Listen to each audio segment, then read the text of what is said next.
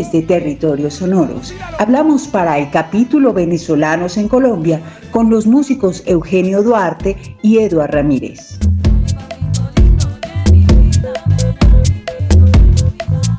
Territorios Sonoros, capítulos urbanos.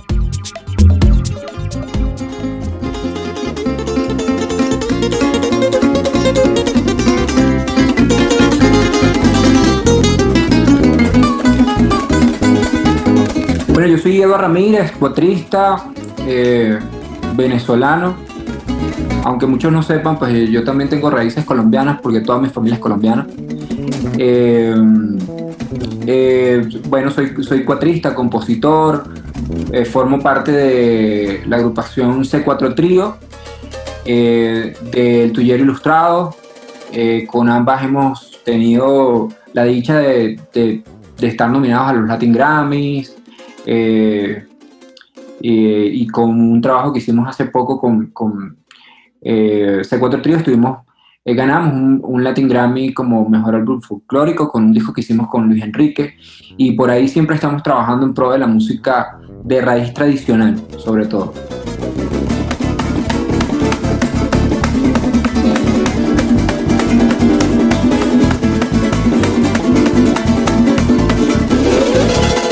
Mira, inicialmente eh, es bueno mencionar, eh, quizás aquí en Colombia el joropo que se conoce es el joropo llanero, que compartimos por, los llanos, ¿no? En Colombia y Venezuela. Pero en, Venezuela tenemos eh, una diversidad de joropos en, en, distintas regiones del país. Está el joropo oriental, que se hace con mandolina, tiene una manera de frasear distinta, con unas maracas que parecen como los maracones de acá y, es un sonido mucho más regado que el de las maracas llaneras. Este, bueno, en fin, hay, qué sé lo que se hace en el Lara con los golpes larenses. Eh, en el centro del país hay, hay otro joropo que se hace con una bandola, parecía a la bandola llanera, pero que tiene cuerdas de, de metal también. Y tiene esa sonoridad y esa cercanía tan fuerte con la música tuyera, ¿no? Eh, Está el joropo de guayanés también que se hace con otro tipo de bandola, que la ha cultivado muchísimo el maestro Chaurtado, otro referente maestro del cuatro eh, en el mundo. Y, este, y este joropo particularmente se llama tuyero porque proviene de los valles del Tuy. Eh, ahí, eh, bueno, se, le da ese nombre, aunque se, se, ha hecho en los valles del Tuy, en Aragua. es, es una música que, se hace con un formato muy, particular. En todos esos grupos que te, mencioné, el 4 es el instrumento acompañante por excelencia, ¿no? Uno de ellos, ¿no? Pero digamos el más importante porque te, da la armonía y te da la percusión, este, digamos la rítmica, y en el joropo tuyero el 4 no existe. Eh, naturalmente, ¿no? El rey de esta música es el arpa. Es esa arpa que tiene cuerdas de metal en la región aguda eh, y son solamente dos personas las que, las que tocan este joropo. O sea, una persona que canta y toca las maracas, y si no tocas las maracas, no, no, o sea, no te puedes montar a tocar esta música, la puedes cantar bien y tiene una, una manera eh, como un poco cultural de, de, cantar. Y eso, dos personas son suficientes para poner a bailar un montón de, de gente. Si quieren, eh, pueden colocar en, en YouTube un maestro del arpa que yo admiro muchísimo que se llama Justardi Laza, con Y, Justardi Laza, y José Miguel Arteaga, quien también es un gran cantante de esa música. Y lo colocan en YouTube y ahí hay, em, hay muchos videos de ellos tocando en vivo y puedes ver cómo hay cientos de parejas que salen a bailar esta música. Es una música que está muy viva. Em, y desde lo musical, em, el, en general se hacen pasajes y, golpes, ¿no? Donde los golpes eh, igual son joropos, pero, pero el golpe es el, aquel que tiene como ese estribillo que se te queda, digamos, grabado y cada vuelta a la canción este, está ahí presente, ¿no? Em, y siempre se hace la canción, que puede tener cuatro o cinco versos, y luego de eso viene el arpa a hacer una llamada una línea melódica que se, se llama entrar al, yaguazo y luego de eso, o sea, se, se crea un, eh, una progresión armónica con una línea melódica que hace el arpa, y en, la en el próximo ciclo, que es idéntico a este, el cantante tiene que improvisar con lo que está pasando en el baile o lo que sea, y rimado además, pero utilizando eh, lo más cercano posible a la, línea melódica de lo que el arpa le está, le está dictando, digamos, ¿no? Entonces es una cosa que, que, tiene una comunicación perenne en, ese, en esa parte ya improvisada. O sea, e, e, eso es de las cosas más increíbles que, que existen en esa, en esa música. Y para donde se vaya el arpisto, porque además se, se hacen llamar arpistos, eh, eh, el cantante tiene que bailar pegado con eso ahí mientras que está tocando sus maracas. Eh, y es una cosa que, que de verdad a mí me, me parece que, que, tiene una fuerza bien particular, tiene unos códigos bien especiales, esto de los yaguazos, no, no es común, por ejemplo, en, la música llanera, ¿no? Eh, obviamente que sería improvisación, pero, pero tú puedes improvisar dentro de una forma como, como una chipola o, o, un carnaval, alguno de, de, los, de, los, de las formas del joropo llanero, ¿no? Em, y, particularmente tiene mucha picardía. Em, yo siento que es un joropo que tiene más, más sabor y, de verdad la gente que, que, va a ello es como un poco más urbana, ¿no? La dictadura que se mandó el aguacate en un camión de verduras, hay de verduras del cual no quiero acordarme. Se armó un tremendo desastre, mire mi hermano que ahora paso a relatarle.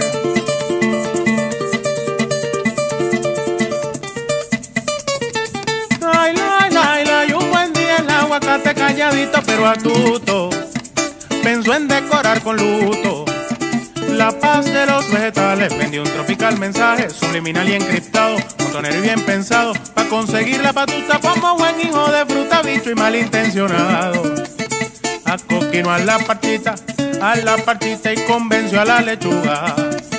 Al guacal de albaricoque, amigo mío le hizo operación tortuga pues Rafa y yo, los dos, estamos viendo acá en, Colombia, Rafael Pino, mi, mi, hermano de Twitter Ilustrado, ¿no?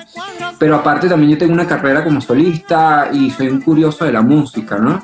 Eh, como eh, mi, mi, carrera solista he logrado vincularme con, eh, con, con con gente que admiro acá, que está haciendo también música interesante, como, como los amigos de Conunao, me invitaron a grabar en, su disco un par de temas.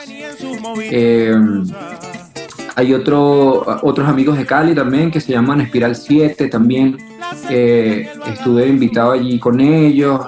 He logrado hacer cosas con, con Federico, con Maré, que es un amigo de eh, algo cercano al pop, algo así como latino y con el maestro Hugo Candelario, eh, eh, con, bueno, y con el, y con el Ilustrado también hemos tenido eh, la oportunidad de participar, por ejemplo, en el Festival de la Tigra, que es una cosa, una cosa brutal que hace nuestro amigo Edson Belandi. Ahora también nos sentimos que, que es un hermano de la música.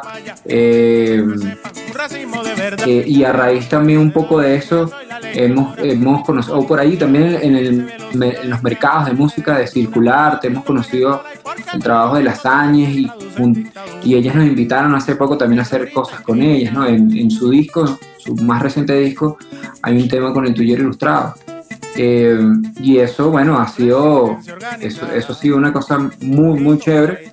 Eh, los amigos de, de, Puerto Candelaria, que, de Merlin Producciones, que hacen un festival también con una onda muy especial en, en, Medellín, un, festival que se llama Primavera Fest. Hemos tenido la oportunidad de presentarnos allí. Y, bueno, siento que eso, en, en la búsqueda de nosotros,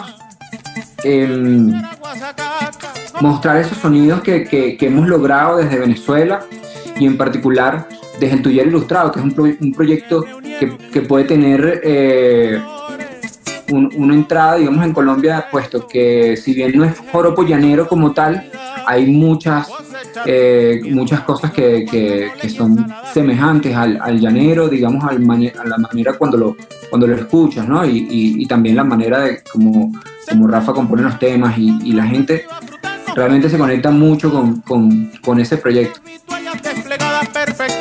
perfectamente ordenadas. Dieron un toque de queda, gajaron mandarina, filetearon a la fresa, los mamones con destreza, tremendo operativo, le cerraron el camino a los vivos y guisones, cosechando pimentones con gas, pimienta y comino.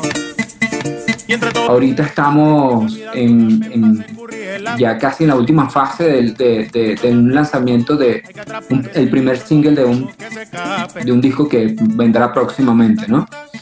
Eh, y además que eso, pues, logramos eh, hacerlo, lo compusimos en Cali hace un tiempo. Eh, hemos tenido unas, unas, vivencias muy, muy chéveres y también yo particularmente me, me, me, he ido involucrando y, e indagando un poco en la música andina colombiana que me encanta. es una música interesantísima y que siento que también me, me, da mucha curiosidad cómo el 4 cada vez más puede estar involucrado con, con esa música, ¿no? Eh, siento que poco a poco estamos ahí eh, visibilizando esas cosas que, que, hacemos nosotros con, digamos, con esa manera de hacer la música desde como venezolanos, digamos, ¿no?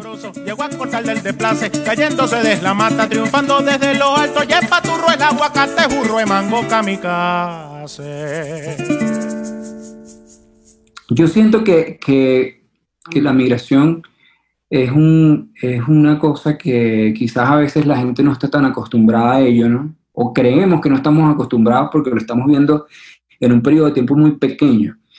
Pero la, la historia del, nuestra historia, digamos, de, los seres humanos ha, ha estado plagada por, por, por, por, idas y venidas, ¿no? Eh, yo, yo soy un ejemplo de eso. Mi papá y mi mamá son colombianos. Eh, llegaron en los 70, 80 a Venezuela y, y, yo me siento además muy, muy feliz de eso y muy, muy orgulloso, no solamente porque eh, ellos se sienten tan venezolanos como colombianos, ¿no? Eh, sino porque, bueno, por cuestiones de la vida yo fui a nacer a Venezuela y, y bueno, me convertí en uno de los digamos, de los cuatristas que hoy en día está haciendo cosas interesantes, ¿no? Y que, y que mm, eh, muchos venezolanos se han sentido identificados y, y, contentos con las cosas que nosotros hemos logrado, ¿no? Eh, eso para mí es, es, muy chévere, ¿no? Y yo siento que, que, que, las mezclas también son, o sea, yo lo veo como la música, ¿no? en la música, eh, en no sé, si vamos a hablar del joropo o vamos a hablar de una gaita o de un bambuco, este, sí se puede hacer como un contexto bien tradicional, pero también que eso se junte y, conviva con, con, otros códigos no está mal. Este, y a veces eso, esa, esas cosas eh, producen, eh, esas dinámicas producen cosas muy interesantes, ¿no? Eh, creo que es muy positivo. La verdad es que, de, de, lado y lado, ojo, porque como te digo, yo estoy aquí como, como una esponja tratando de aprender y, y, y, ya. Este, por ejemplo, eh, hace, hace un tiempo en el disco de José Tobón, eh, que lo hemos conocido por su trabajo que ha hecho con, con, Puerto Candelaria anteriormente, en su disco solista él grabó un tema mío que es un, un intento de, de, pasillo, que se llama La Segunda. Entonces, es, eso, esos ejemplos a mí me parecen como bien, bien, especiales, bien bonitos, ¿no? Y ojalá que eso, bueno, siga creciendo y, y nos, sigamos, nos sigamos mezclando y aprendiendo conjuntamente. Eso es lo bonito de la música.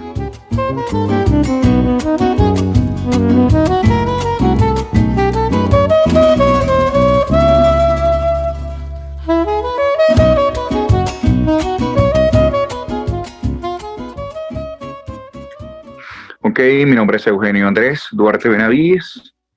Tengo que ya 36 años, unos que tres años aproximadamente viviendo acá en la ciudad de Bogotá, em, de Venezuela.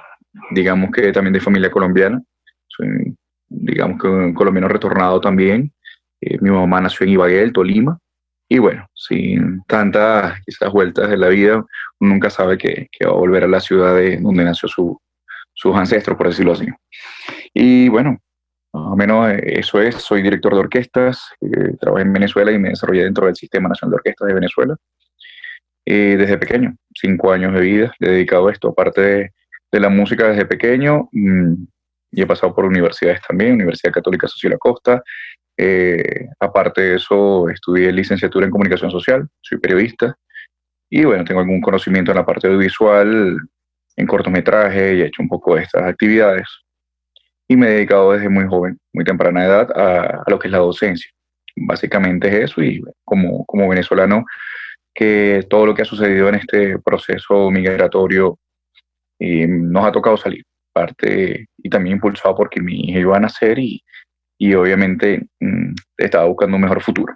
Realmente la economía no estaba como para, para estar, dar, ofrecerle una tranquilidad quizás a mi hija y bueno, ahí tomamos la decisión mi esposa y, yo de, de, hacer un proceso, un camino de, de, emigrar fuera de Venezuela y bueno, nos agarró fue aquí en Colombia. No, se nos adelantó la bebé y nació aquí en Colombia, en Bogotá. Estamos haciendo unos papeles, unos documentos que en Venezuela no se podían hacer y bueno, nació aquí, se nos adelantó la bebé, quiso ser colombiana y bueno, ahí comenzó, digamos, nuestra historia como migrante.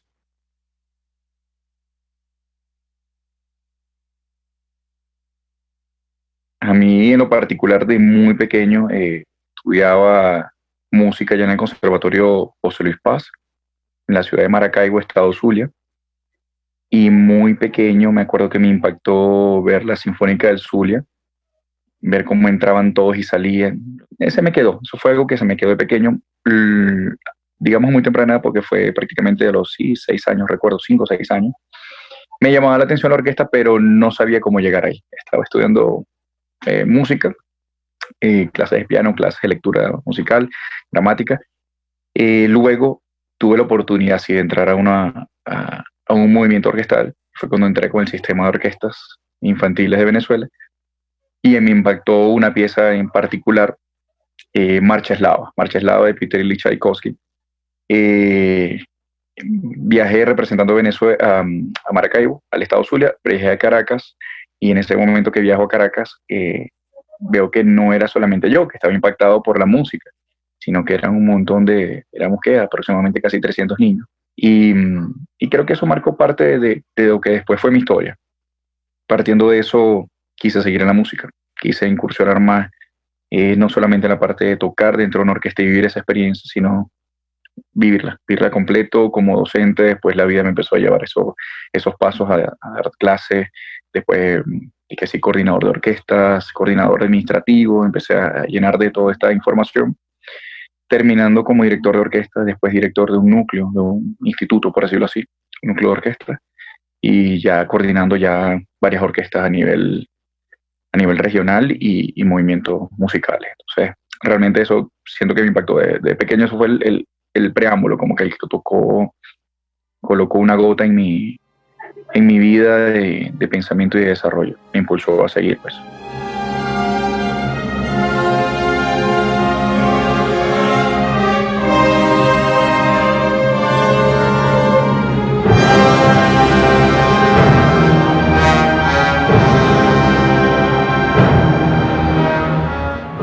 Fundimusical es un proyecto bueno, ya es una realidad. Gracias ya no es un proyecto, es una realidad. Fundimusical comenzó prácticamente el año pasado. Eh, viene rodando como fundación, comenzó prácticamente el año pasado, pero ya venía rodando eh, hace unos dos años, llegandito yo tenía así, como hace dos años. Eh, maestro Álvaro Carrillo me contacta, me ponen en contacto con él, no recuerdo en este momento, eh, para hacer un concierto homenaje al maestro Antonio Abreu, que se había muerto en ese momento. Y ya, bueno, vamos a hacer aquí en Bogotá, los músicos que estamos acá, hacemos un concierto. Eh, desde ese concierto me reanimó la vida como, como cualquier músico, o, eh, estoy seguro que lo hizo, porque fue un espectáculo maravilloso. Ese fue quizá el punto de partida y las ansias de, de crear algo tan grande como eso, ese concierto que hicimos. Eh, se lograron cosas maravillosas, habían 300, 400 músicos entre escenario, gente organizando, productor, eh, todo, todo el equipo logístico. Se realizó ese concierto y yo en lo particular, eh, sentí que debíamos hacer algo así. Eh, Álvaro Carrillo en ese momento me dijo, no, está muy ocupado de trabajo, él fue el coordinador y el productor del, del concierto. Eh, bueno, desde ese momento hicimos el match, nos conectamos, bueno, saludos. Mm, como tanta gente en Venezuela, me encontré con muchísimas personas, pero bueno, quedamos pendientes con eso. Luego me entero, eh, unos meses después, que llega un amigo también que estudió conmigo en Venezuela, eh, Eduardo Ortiz. Me dice, mira, tengo una orquesta, vamos a hacer esto, tal, 20, vamos a formar una orquesta acá. Yo, bueno, chévere. Y ahí comienza también la, la Orquesta La Sinfónica de la Juventud. Empieza a darle forma a esto, empezamos a ensayar en un lugar, en otro, hasta que después decidimos, mira, vamos a, sentamos eh, Álvaro Carrillo, eh, Eduardo Ortiz y mi persona, y vamos a, reunirlo. Entonces, entre los tres preguntándonos y tratando de conocernos los tres bien, después dijimos, vamos a reunir, vamos, la idea también surge de que Álvaro conoce varios maestros, ya tiene mucho más tiempo de nosotros acá.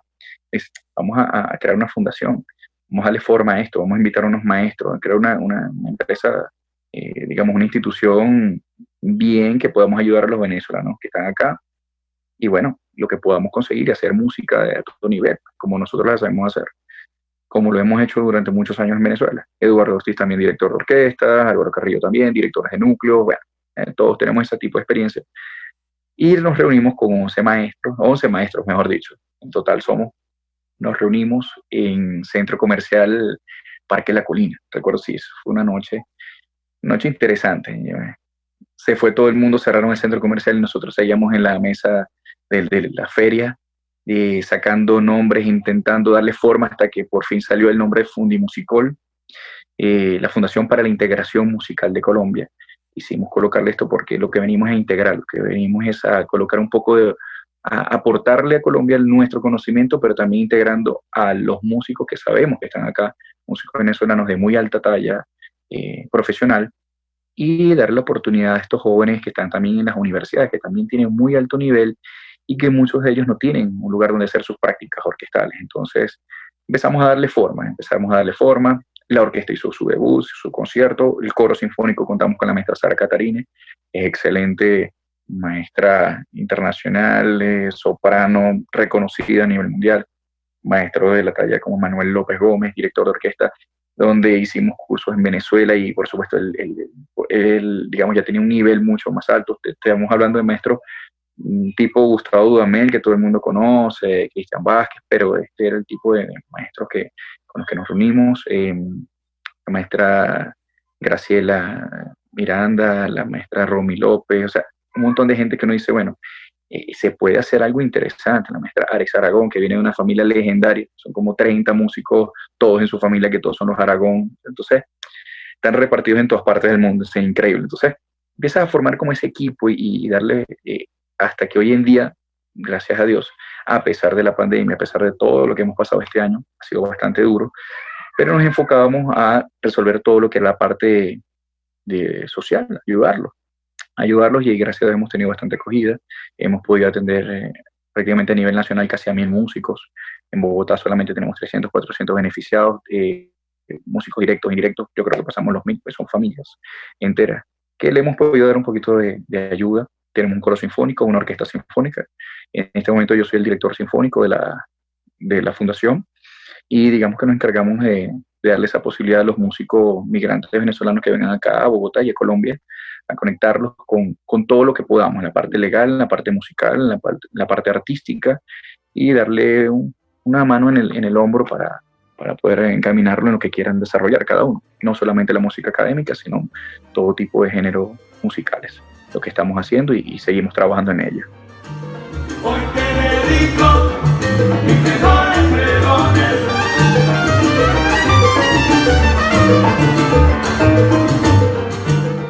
Creemos que la música transforma las vidas y transforma la vida no solamente del ser humano que la está practicando o la está ejecutando, sino también la vida de su familia.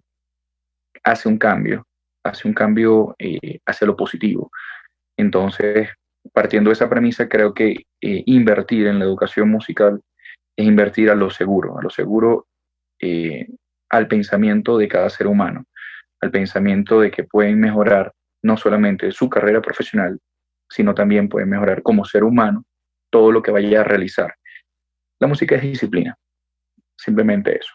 Entonces, regalarle a un niño desde los 5 o 6 años la posibilidad de que tenga disciplina y que vea un resultado y, se sienta eh, meritorio, por decirlo así, de, seguir escalando los niveles o, se sienta eh, apoyado por su familia para cubrir el primer nivel, segundo nivel, ya, bueno, logró entrar a un ensamble, a una orquesta ahora, y se le da esas posibilidades ya al niño al futuro, ya sabemos que va a cambiar la sociedad, de ese entorno, de esa comunidad donde él vive.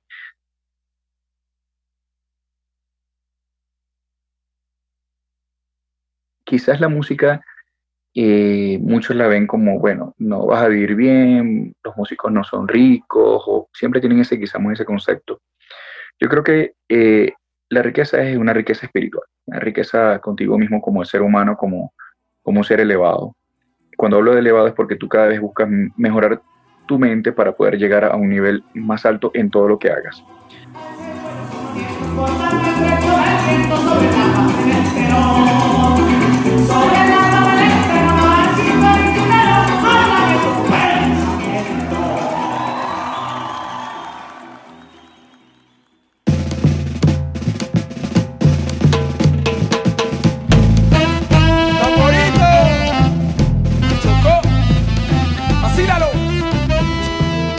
En Territorios Sonoros estuvimos con Eugenio Duarte y Eduard Ramírez. Los esperamos en el próximo capítulo con Mario Galeano y la ruta de la nueva cumbia.